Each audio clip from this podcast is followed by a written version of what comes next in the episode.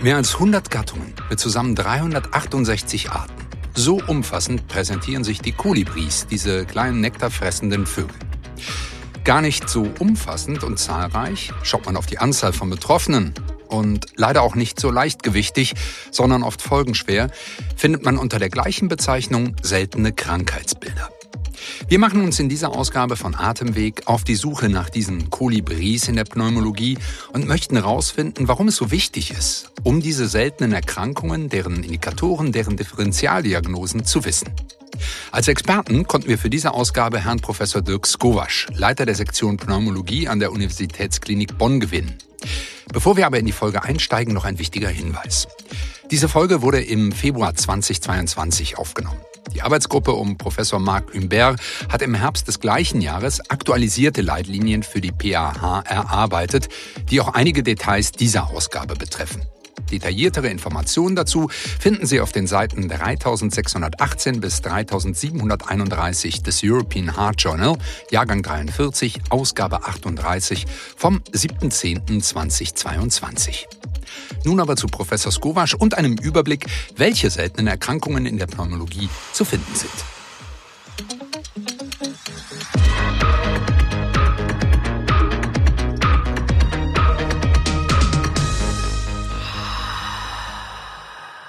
Atemweg.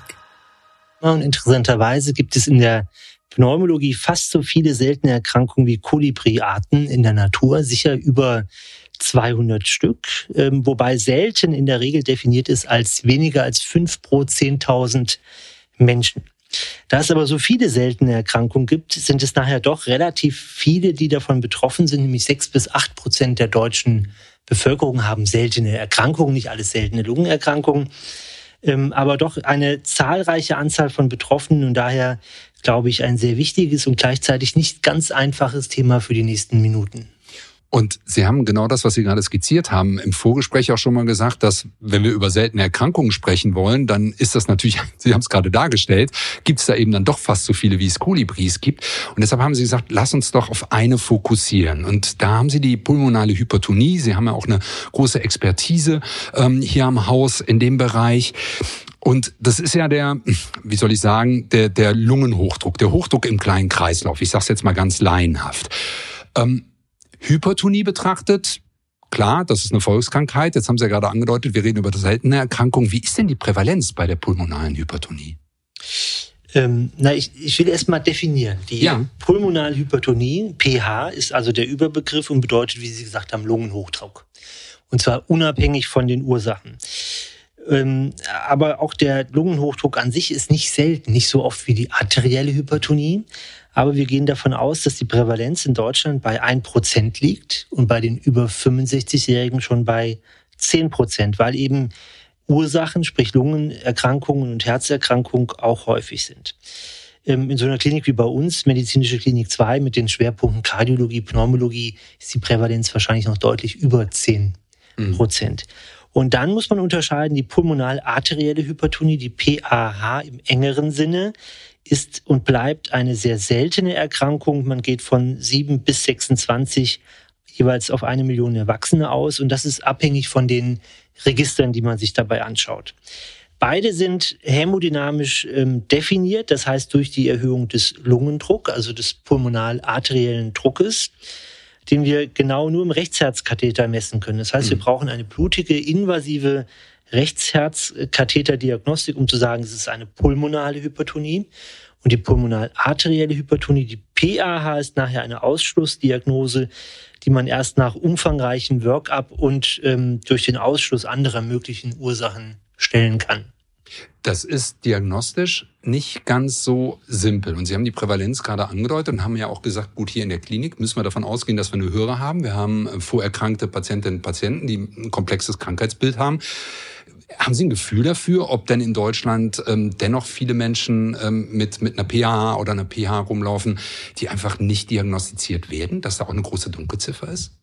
Also schwierige Frage, aber ja, das glaube ich schon. Mhm. Es gibt Zahlen, dass ungefähr 2,8 Jahre vergehen von Symptombeginn bis zur richtigen Diagnose PAH, also wir reden jetzt über die spezielle mhm. seltene PAH-Form, selbst bei jüngeren Patienten.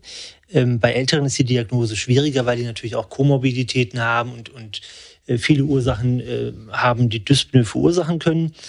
Und ähm, die meisten Patienten werden immer erst in einem späten Stadium äh, diagnostiziert. Also wir sagen NYHA-Stadium 3, 4. Das heißt, die Patienten haben schon Luftnot in Ruhe oder bei wirklich geringer Belastung. Und daraus lässt sich auch eine hohe Dunkelziffer abschätzen oder zumindest ableiten. Dabei wäre gerade bei diesen Patienten aufgrund der wirklich schlechten Prognose und der Therapieoption auf der anderen Seite eine frühe Diagnose wirklich wichtig. Die, die Ursachen für die späte Diagnose liegen in der Undifferenziertheit der Erstsymptome und äh, eben auch in der Seltenheit der Diagnose. Und beides führt dann zu einer verspäteten Diagnose, ähm, meist in den fortgeschrittenen Erkrankungsstadien und letzten Endes auch zu der erwähnten ähm, Dunkelziffer dieser Patienten. Mhm. Jetzt haben Sie es gesagt, äh, zwei Dinge. Das eine ist Dyspnoe, darüber müssen wir gleich noch sprechen. Nur jetzt haben wir die Krankheit ein bisschen, das Krankheitsbild in der Differentialdiagnose ja skizziert. Warum ist es denn eigentlich so wichtig, ähm, darauf zu achten? Also was für Folgen hat denn eine PAH ähm, für die Betroffenen? Ähm, die PAH ist eine immer chronisch progredient verlaufende Erkrankung mit hoher Mortalität. Mhm. Und ältere Arbeiten, bevor es gezielte Medikamente gab, haben gezeigt, dass die Erkrankung, auch wenn also gerade wenn man sie nicht therapiert, mit einem mittleren Überleben von zwei bis drei Jahren einhergeht. Wow, okay. Ähm, sie ist eben nicht heilbar. Mhm. Und auf der anderen Seite ist das ein wahnsinnig dynamisches Feld innerhalb der inneren Medizin, wo sich in den letzten 20 bis 30 Jahren ähm, viele Dinge entwickelt haben. Es gibt viele bedeutsame Fortschritte in einem pathophysiologischen Verständnis und auch in der Entwicklung neuer therapeutischer Ansätze. Das heißt, wir haben ähm, mit diesen verschiedenen Behandlungsansätzen heute die Möglichkeit, auch die Prognose dieser Patienten deutlich zu verbessern. Okay, ganz wichtig. Dramatisch, äh, was Sie gerade gesagt haben, zweieinhalb bis drei Jahre. Also das ist, äh, darf man eigentlich keine Zeit verlieren für eine saubere Diagnosestellung, weil es für die Betroffenen natürlich einen Unterschied macht. Jetzt haben Sie Dyspnoe eben erwähnt, haben aber auch gesagt, dass es schwierig ist, oft eine Diagnose zu stellen, weil es eben so diffus ist äh, ähm, in der in der Klinik quasi in der Vorstellung bei den Ärztinnen und Ärzten. Was bedeutet denn das, wenn ich jetzt in der Niederlassung bin, sei es als allgemeinmedizinisch tätiger Arzt oder aber auch als fachärztlicher äh, Kollege, Kollegin? Worauf kann ich denn da achten? Wie gehe ich denn damit um? Weil Dyspnoe, damit kommen ja wahrscheinlich eine Vielzahl von Patientinnen und Patienten. Genau, das meine ich mit Undifferenziertheit der mhm. Symptomatik. Mhm. Das typische Merkmal der pulmonalen Hypertonie ist die Luftnot bei Belastung und auch die Abgeschlagenheit, ähm, die jeweils sehr viele Ursachen haben können. Etwas charakteristischer ist dann die Luftnot bei Tätigkeiten in gebückter Stellung, zum Beispiel beim Schuhebinden. Mhm. Ähm, das hat auch einen speziellen Namen, das nennt man Bendopneu. Mhm. Ähm, und äh, da kann man, sollte man an die pulmonale Hypertonie denken. Man denkt vor allem dann daran, wenn typische andere Ursachen von Luftnot ausgeschlossen wurden. Und dazu gehören eben die häufigen pneumologischen Ursachen wie obstruktive Ventilationsstörungen, also Asthma, COPD. Und dazu gehören restriktive Ventilationsstörungen, aber eben auch die ganzen kardiologischen Ursachen der Herzinsuffizienz mhm. wie Herzklappenfehler, Herzrhythmusstörungen und so weiter. Und dann gibt es die Anämie und, und viele andere Ursachen. Und alles ist viel häufiger als die seltene PAH. Und das macht es nachher so schwierig. Ähm, und dann kommt noch dazu, dass diese ganzen pneumologischen und kardiologischen Ursachen, die ich eben eigentlich erwähnt habe, alle auch zu einer pH führen können. Also nicht zur PAH, mhm. sondern zu mhm. einer sekundären pulmonalen Hypertonie, ohne dass die Kriterien der PAH erfüllt sind. Das heißt, äh, wir müssen die Hausärzte mit uns gemeinsam diese seltenen PAH-Patienten aus dem Meer der vielen Dyspnoe-Ursachen rausfischen. Und wichtig ist es erstmal an die pH zu denken, wenn die Luftnot nicht anders erklärt werden kann oder wenn die Luftnot unter einer Therapie, die für eine andere Erkrankung eingeleitet worden mhm. ist, nicht adäquat besser wird. Mhm stelle ich mir ehrlicherweise gar nicht so unherausfordernd vor, weil ich weiß jetzt auch aus kardiologischer Perspektive, dass Dyspnoe ja oft diffus ist, dann ist es bei Frauen vielleicht auch nochmal ein anderes Beschwerdebild. Also da differenzialdiagnostisch sauber äh, hinzuschauen und vor allen Dingen, Sie haben es gesagt, das fand ich so schön, dass man an die pH zumindest mal denkt, dass man die auf dem Radar hat, neben der ganzen anderen Dinge. Ähm, das ist ja schon noch ein weites Feld, was ich vielleicht auch in der allgemeinmedizinischen Praxis als herausfordernd ist. Wie komme ich denn da differenzialdiagnostisch weiter, wenn ich jetzt den Verdacht habe, eine Patientin, Patient hat pH, ob jetzt sekundär oder aber sogar eine, eine pH? ja, es ist nicht immer ganz einfach, aber auch hier gilt nochmal, ähm, irgendwann sollte der Hausarzt oder der betreuende Arzt an die PAH denken und übrigens auch an andere seltene Ursachen für Luftnot. Und wichtig ist, dass man die Dyspnoe, die Luftnot nicht aufs Alter oder auf mangelnden Trainingszustand schiebt, sondern abklärt. Und ähm, die gute Nachricht ist, es gibt ganz viele Hinweise bei der üblichen nicht-invasiven Abklärung, die auf eine pH hinweisen können. Also der Patient kommt ja nicht zum Arzt und sagt, ich habe eine pulmonale Hypertonie, mhm. sondern sagt, ich habe Luftnot. Und dann macht man aus pneumologischer Sicht ein paar diagnostische Schritte und aus kardiologischer. Und der Pneumologe fängt mit der Lungenfunktion an. Mhm. Und typischerweise haben diese Patienten eben keine relevante Obstruktion oder Restriktion, aber eine erniedrigte Diffusionskapazität für Kohlenmonoxid, also für die sogenannte DLCO. Mhm. Und dann ähm, wird er eine Bildgebung einleiten und das Röntgenbild ist zum Beispiel in 90 Prozent äh, der Fälle zum Zeitpunkt der PAH-Diagnose schon auffällig durch eine Erweiterung der Pulmonalarterien oder durch eine verminderte periphere Füllung. Und dann wird man ein CT durchführen zur Abklärung von Luftnot. Und dabei sieht man auch die Dilatation der rechten Herzhöhlen und eine Erweiterung des Pulmonalarterienhauptstammes. Mhm. Und dann geht der Patient weiter zum Kardiologen, spätestens dann, wenn der Pneumologe nichts findet oder vice versa. Und der Kardiologe wird ein EKG schreiben. Und dann sieht man im EKG Rechtsherzbelastungszeichen, ähm, P-pulmonale, Rechtsschenkelblock, den S1Q3-Lagetyp etc. Ähm, es gibt laborchemisch das sogenannte BNP, das weist immer auf eine Herzinsuffizienz hin. Mhm. Kann Linksherzinsuffizienz sein, kann aber auch eine Rechtsherzinsuffizienz bei PAH sein. Dem BNP ist es egal, ob es aus dem rechten oder linken Ventrikel mhm. kommt.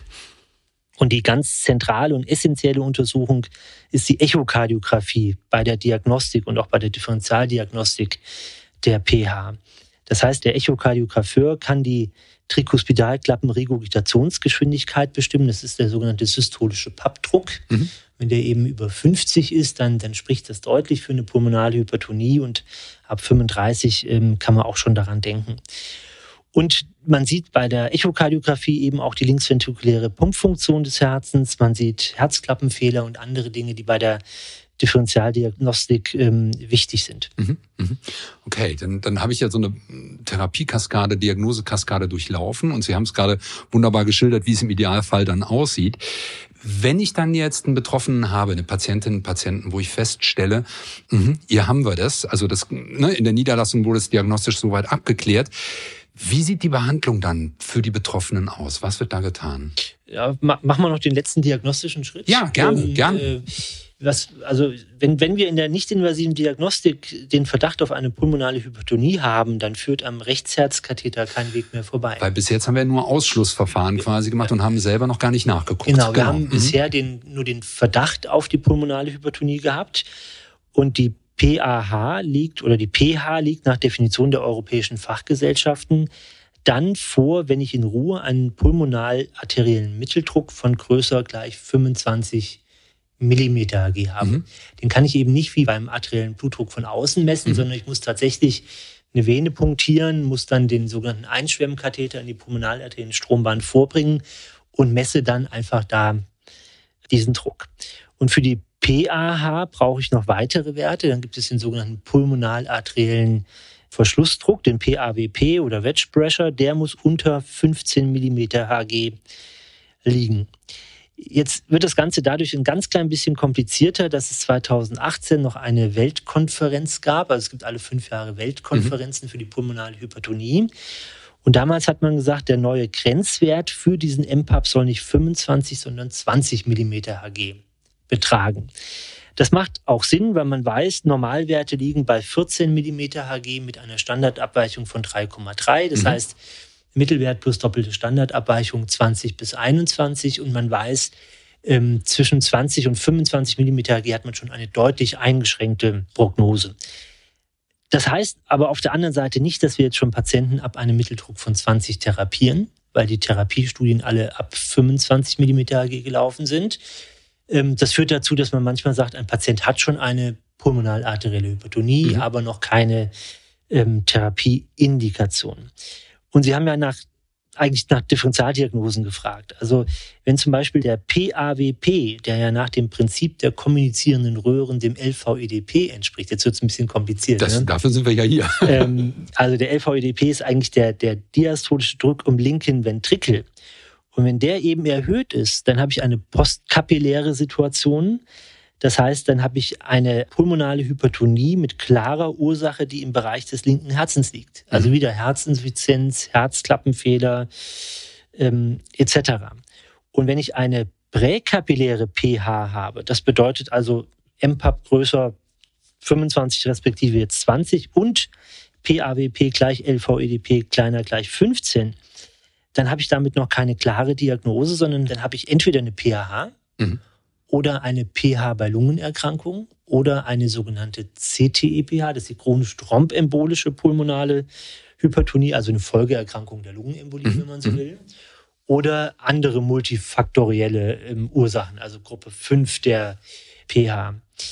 Und wenn ich den Rechtsherzkatheter schon durchführe, dann brauche ich noch ganz viele weitere Werte. Also Herzzeitvolumen, zentralvenöse Sättigung, die Drucke im rechten Vorhof.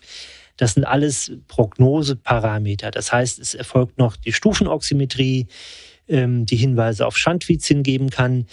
Und ganz wichtig, beim Rechtsherzkatheter, bei PAH sollte die sogenannte ähm, Vasoreagibilitätstestung durchgeführt werden und sie hilft dann Patienten zu identifizieren, die eben nicht diese teure spezielle PAH-Therapie brauchen, mhm. sondern die von hochdosierten Calcium-Antagonisten profitieren können. Also zusammenfassend muss man ziemlich viel tun, um nachher eine genaue Einteilung und Phänotypisierung vorzunehmen. Die ist aber essentiell für die richtige Therapieeinleitung. Wenn ich mir das jetzt mal so anhöre, Sie haben es ja beschrieben, das ist ja nicht lapidar, was ich da differenzialdiagnostisch mache. Ähm, das kann ich aber doch in der Niederlassung kaum stemmen. Das heißt, die Patientinnen und Patienten müssen doch zum Beispiel zu Ihnen hier nach Bonn kommen oder in, in ein spezialisiertes Zentrum, oder? Ja, man sollte die ähm, Diagnostik aufgrund dieser Komplexität des Rechtsherzkatheters tatsächlich im Zentrum durchführen mhm. und letzten Endes die Therapie eigentlich auch. Ähm, wir haben jetzt noch gar nicht über die Therapie gesprochen. Genau, das, ich, ich höre Ihnen gebannt zu, aber Sie haben gerade gesagt, was, was ist, wir waren wieder im Ausschluss, aber was machen wir denn nun, wenn die Diagnose feststeht?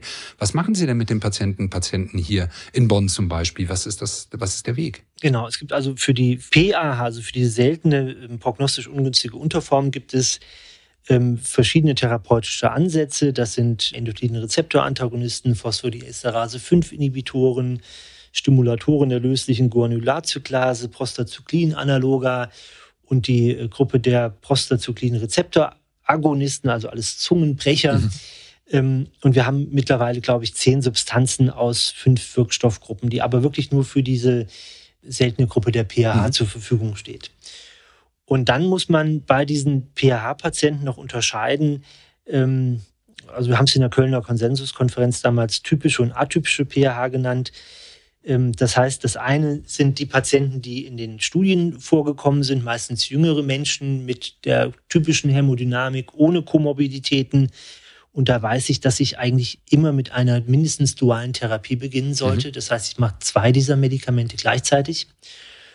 Und bei den atypischen, was in der Realität immer häufiger vorkommt, sprechen wir über Patienten, die etwas älter sind, die dieselbe präkapilläre Hämodynamik haben, die aber meistens auch Komorbiditäten haben, allein mhm. aufgrund des Alters. Mhm. Und die sind in den Studien etwas unterrepräsentiert. Und da gibt es zwei Subtypen. Das eine ist der kardiale Phänotyp. Der ist relativ gut definiert durch Studien. Wenn äh, mindestens drei von, von verschiedenen Risikofaktoren vorliegen, arterielle Hypertonie, KHK, Diabetes mellitus gehört, glaube ich, dazu, Adipositas, äh, weitere Merkmale wie Vorhofflimmern. Und der pulmonale Phänotyp, der ist etwas schlechter definiert. Die haben meistens eine relativ normale Bodyplethysmographie, ein fast normales CT, aber eine deutlich eingeschränkte Diffusion, also DLCO mhm. mhm. unter 45 Prozent. Und weil diese Patienten in den Studien unterrepräsentiert sind, fängt man nicht mit der dualen Kombinationstherapie an, sondern man fängt mit einer Monotherapie an. Und das weitere Vorgehen ist dann immer abhängig von dem Ansprechen dieser Initialtherapie. Das heißt, wir haben genaue Prognose- und Zielparameter, die wir dann alle drei Monate abprüfen. Ähm, dazu gehört Echo, sechs Minuten G-Test, das mhm. schon erwähnte BNP, manchmal eine Spiroergometrie etc. Und die Differenzierung ist im Einzelfall relativ schwierig, aber unglaublich wichtig. Also wenn Sie einen Patienten mit chronischen Lungen- oder Linksherzerkrankungen haben, aber haben keine pulmonale Hypertonie oder keine, keine relevante präkapilläre pulmonale Hypertonie, dann kriegen die eben nicht diese gezielten PAH-Therapeutika, mhm. mhm. sondern man sollte wirklich immer die zugrunde liegenden Herz- und Lungenerkrankungen therapieren. Also wirklich genau hinschauen. Jetzt haben Sie den Behandlungsweg skizziert, ähm, die medikamentösen Therapien. Heißt aber auch, haben Sie gerade auch schon gesagt, Sie schauen dann immer mal wieder nach. Ähm, wie muss ich mir das denn vorstellen, wenn ich dann aufgenommen werde? Gibt es da einen Standardweg? Ist es dann stationär? Ich bin ja dann schon an Sie gebunden als Zentrum, richtig? man, man ist erstmal durch die Diagnostik gebunden durch eine Nacht stationären Aufenthalt. Mhm. Also wir führen den Rechtsherzkatheter stationär durch. Mhm. Ähm, könnte man im Einzelfall auch ambulant erwägen, aber ich glaube, die primäre Diagnostik ähm, sollte man stationär durchführen. Ich glaube auch nicht, dass man anderen Kollegen wirklich was wegnimmt bei diesem. Wäre so ein bisschen genau. Manchmal besteht ja diese diffuse Angst, ne? Dann äh, überweist man die dahin in Anführungsstrichen und sie kommen nicht zurück. Mhm. Der Rechtsherzkatheter, der ist relativ komplex, weil sie, sie müssen zum Beispiel den Nullpunkt richtig einstellen, damit der Druck nicht zu hoch oder zu niedrig gemessen wird. Sie müssen Atemmanöver ähm, beachten. Die Durchführung der Vasoreagibilität ist von, von ganz entscheidender Bedeutung für die Therapieeinleitung. Und dann reden wir im Verlauf über ja, komplexe und auch vor allem sehr teure Medikamente. Also wenn Sie eine duale Therapie durchführen, sind Sie ganz schnell bei 50.000 Euro pro mhm. Jahr mhm. pro Patient. Ähm, das kann bei einer Trippeltherapie auch noch mehr werden. Und dann ähm, kommen diese Kontrollen alle drei Monate, über die ich eben schon kurz mhm. gesprochen mhm. habe. Das heißt, wenn ich meine Zielparameter nicht erreiche, dann muss ich die Therapie eskalieren. Es gibt supportive Therapien, also manchmal Sauerstoff. Wir schicken die Leute in die Rehabilitation. Ähm, das geht manchmal bis zur Lungentransplantation mhm. im, im Einzelfall. Und ähm, nochmal, wir reden über eine sehr seltene Erkrankung, sodass im Schnitt nicht mal jeder Arzt einen solchen Patienten während seines Berufslebens in der Praxis sehen wird. Mhm. Und deswegen glaube ich, sollten die Patienten tatsächlich in den Zentren diagnostiziert und therapiert werden, auch um, und das ist wichtig, ähm, in wissenschaftlichen Studien therapiert zu werden. Die mhm. Chancen mhm. haben sie ja wirklich nur, wenn sie mehrere dieser Patienten haben oder auch im Rahmen von, von individualisierten Therapiekonzepten. Und deswegen glaube ich nicht, dass Kollegen Angst haben, dass wir ihnen was wegnehmen. Und ähm, für uns sind es eigentlich spannende Patienten mhm. oder spannende Krankheiten, mhm. interessanten ähm, Patienten, ja. Äh, gibt es vielleicht zum Abschluss gefragt, das haben Sie zwischendurch auch schon benannt, aber gibt es sowas, Sie haben gesagt, das ist so selten. Manch einer hat in seiner ärztlichen Karriere vielleicht nie einen Patienten oder eine Patientin, die, der oder die ihm da über den Weg läuft. Gibt es aber trotzdem sowas, wo Sie sagen, ah, das wäre was, das würde ich mir wünschen für die Kolleginnen und Kollegen, die jetzt zuhören, ähm, oder auch als praktischer Tipp für die Praxis. Achtet doch da oder da drauf. Ähm, ja, wenn Sie sowas haben, wenn Ihnen was im Kopf rumschwirrt, jetzt haben Sie die Gelegenheit, das loszuwerden. Also vielen Dank für diese Gelegenheit. Das mache ich total gerne. Also erstens äh, wiederhole ich mich natürlich, äh, ist es wichtig, an PAH und auch an andere seltene Lungenerkrankungen zu denken. Mhm.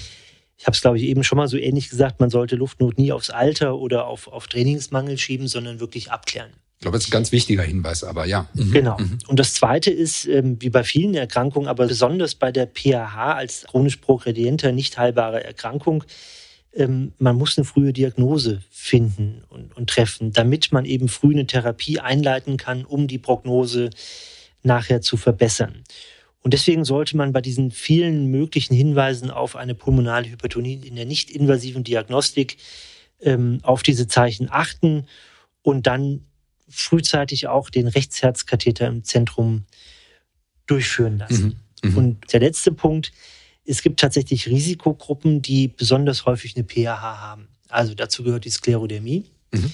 dazu gehört HIV, dazu gehören ähm, EMA-Patienten, also Erwachsene mit angeborenen Herzfehlern. Und da sollte man besonders frühzeitig bei Luftnot, Abgeschlagenheit dran denken. Und im Einzelfall bei der Sklerodermie sollte man einmal jährlich darauf screenen. Also das sagen auch die Leitlinien. Das heißt, sie brauchen einmal jährlich einen Herzultraschall mit der Frage, ob die einen erhöhten S-Pub haben mhm. oder nicht.